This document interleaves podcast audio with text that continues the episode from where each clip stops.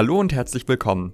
Ihr wollt eher was auf die Ohren, statt euch beim Lernen ewig den Kopf zu zerbrechen? Dann seid ihr hier richtig. Mein Name ist Thomas und ihr hört den Schrödel Aktuell Podcast. Wir liefern euch Hintergrundinfos zu aktuellen Themen in Politik, Geschichte und vielen weiteren Fächern. Kurz alles, was ihr wissen müsst, um mitreden zu können. Heute spreche ich mit Laura über ein Ereignis, das vor ziemlich genau zehn Jahren passiert ist. Aber das Thema ist bis heute aktuell, weil es zu wichtigen Veränderungen in der Welt geführt hat. Hallo Laura. Hallo Thomas. Es gibt so Tage, an die man sich noch Jahre später genau erinnert. Und man weiß dann ziemlich schnell, jetzt ist etwas passiert, das uns und die Welt noch lange beschäftigen wird. Weißt du, was ich meine? Mm, du meinst sowas wie den 11. September 2001? Also die Anschläge auf das World Trade Center? Ja, richtig, sowas. Bei vielen Dingen realisieren wir ja erst viel später, dass gerade in diesem Moment etwas Historisches passiert ist.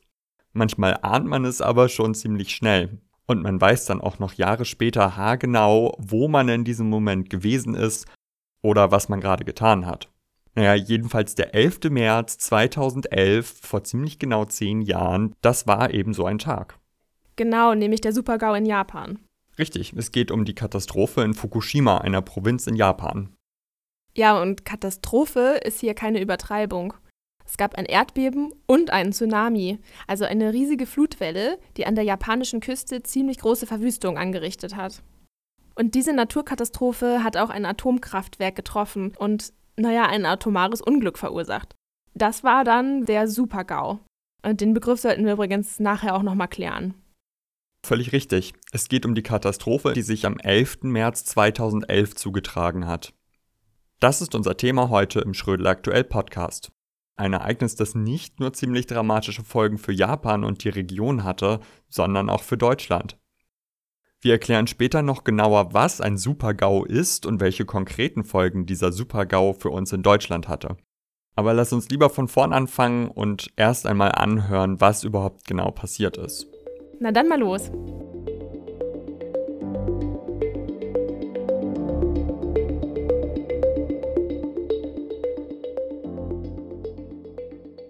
Es ist Freitag, der 11. März 2011, 14.46 Uhr japanischer Zeit. In Deutschland ist es noch früh am Morgen, 6.46 Uhr, als im Pazifischen Ozean, etwa 370 Kilometer nordöstlich von Tokio, die Erde bebt. Das Beben erschüttert den ganzen Nordosten Japans. Es gilt mit einem Wert von 9,0 auf der Richterskala als das schwerste Erdbeben in Japan seit Beginn der Aufzeichnungen. Das Beben löst eine Tsunami-Flutwelle aus, die sich zu einer Höhe von bis zu 30 Metern auftürmt. Die Welle verwüstet ganze Landstriche, als sie auf die japanische Küste trifft.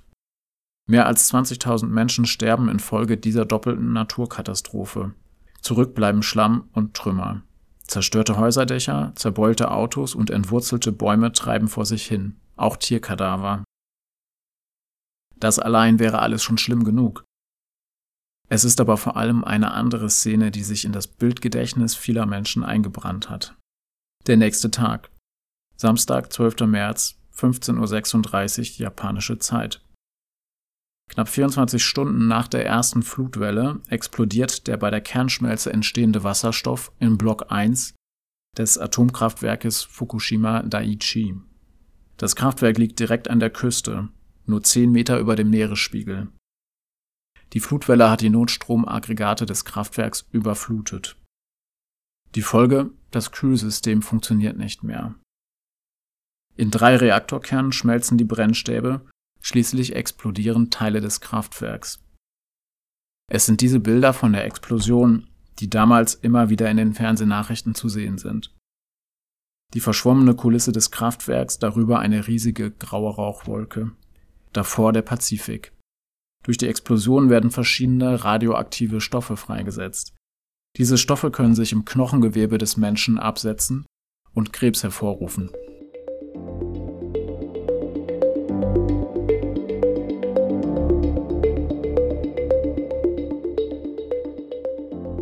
Okay, so viel zu den Ereignissen an sich. Danke, Sebastian. Versuchen wir mal das Ganze ein bisschen einzuordnen. Das, was damals in Japan passiert ist, wird später oft als Dreifachkatastrophe bezeichnet.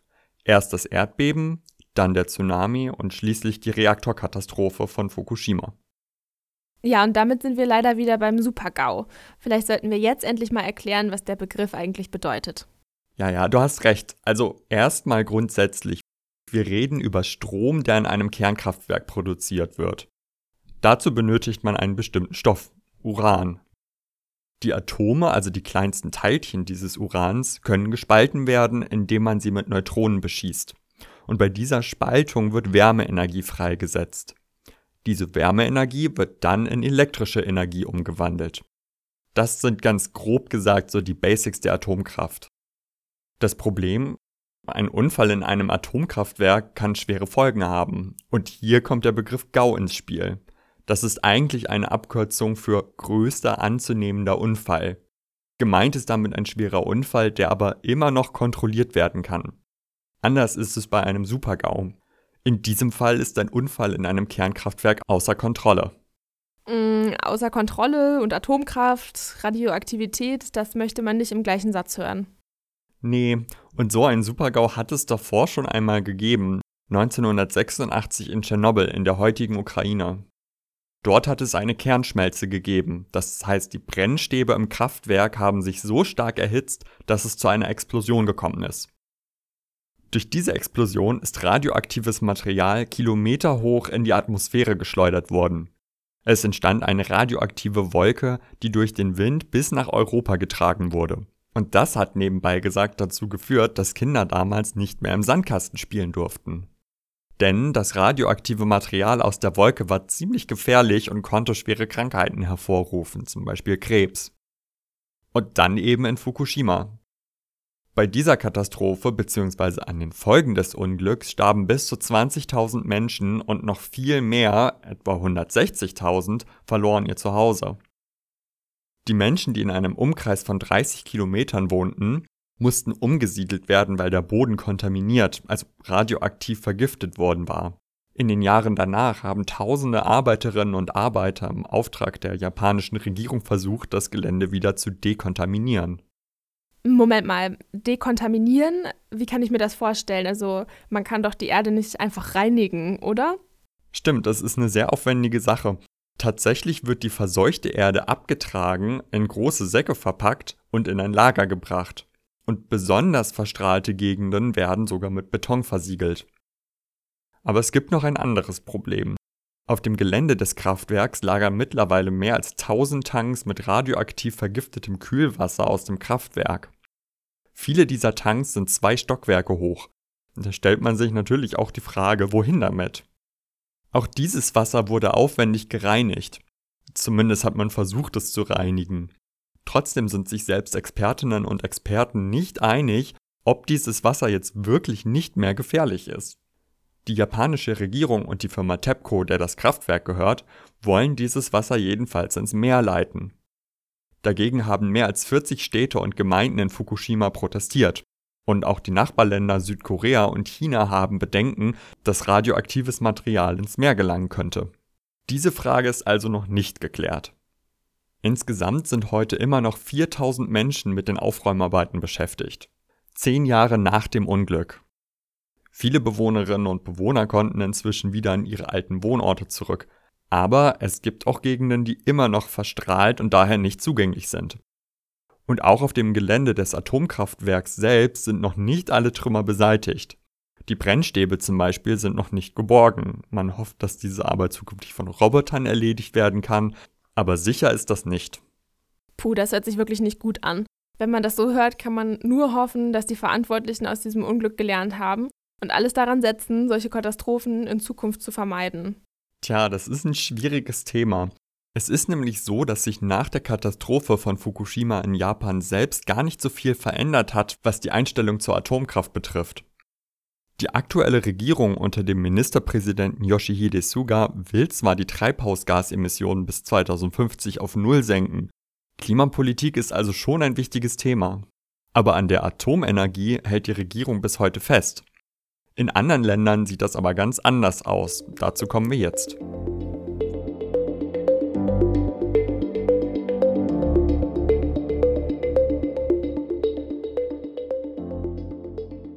Die Auswirkungen der Katastrophe von Fukushima waren weltweit spürbar. Zunächst mal wurde in vielen Ländern intensiv über das Thema nukleare Sicherheit geredet.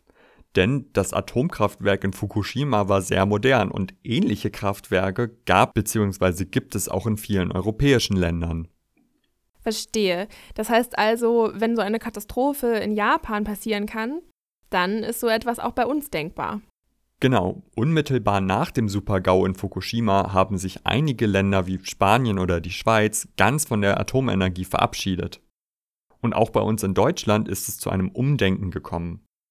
Kurz vorher hatte die damalige Regierung, eine Koalition aus CDU und FDP, noch entschieden, die Kernkraftwerke in Deutschland im Schnitt zwölf Jahre weiter laufen zu lassen. Auch Angela Merkel, die damals schon Bundeskanzlerin war, hatte sich zur Kernkraft jahrelang nur positiv geäußert. Der Unfall in Fukushima aber hat dann schlagartig alles verändert. Tausende Menschen gingen auf die Straße oder machten Menschenketten, um gegen die Atomkraft zu demonstrieren.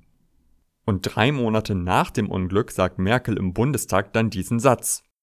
Fukushima hat meine Haltung zur Kernenergie verändert. Und spätestens in dem Moment war vielen Menschen klar, es tut sich was.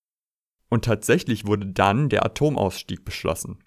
Zwar produzieren einige Atomkraftwerke immer noch Strom, aber bis Ende 2022 sollen auch die letzten Atomreaktoren in Deutschland vom Netz gehen. Allerdings, das nur nebenbei gesagt, damit sind immer noch nicht alle Probleme gelöst. Deutschland verbraucht viel Strom und ist darum zum Beispiel immer mal wieder dazu gezwungen, Strom aus anderen Ländern zu importieren. Und das ist dann oft Atomstrom aus Frankreich. Und auch die Frage der Entsorgung von Atommüll ist noch nicht geklärt. Nach der Katastrophe in Fukushima kam es zwar zur Gründung des Bundesamtes für die Sicherheit der nuklearen Entsorgung, aber es wird immer noch nach einem sogenannten Endlager gesucht. Dort soll der Atommüll dann dauerhaft gelagert werden. Einen solchen Ort hat man aber noch nicht gefunden. Ja, und daran sieht man auch, dass das Problem nicht so einfach zu lösen ist. Versuchen wir mal ein Fazit zu ziehen. Wir haben gehört, was vor zehn Jahren in Fukushima passiert ist und dass diese Katastrophe dramatische Folgen für Mensch und Umwelt gehabt hat. Und immer noch, weil zum Beispiel einige Orte nach wie vor unbewohnbar sind. Und dazu kommt auch noch das drängende Fragen wie die nach der Entsorgung von vergiftetem Wasser und von radioaktivem Abfall bis heute noch nicht geklärt sind. Und wenn ihr wissen wollt, welche Rolle Atomkraft heute in der Energiepolitik spielt, dann möchten wir euch unsere nächste Episode ans Herz legen. Wir hatten erst überlegt, es hier noch mit reinzupacken, haben dann aber gemerkt, das Thema ist so groß und kompliziert, dass wir daraus eine eigene Episode machen müssen. Wenn euch diese Episode gefallen hat, teilt sie gerne mit anderen Leuten, abonniert unseren Podcast oder schreibt uns euer Feedback oder Themenvorschläge per Mail an podcast-feedback at westermanngruppe.de. Ich freue mich jedenfalls schon auf eure Nachrichten. Macht's gut. Tschüss. Tschüss.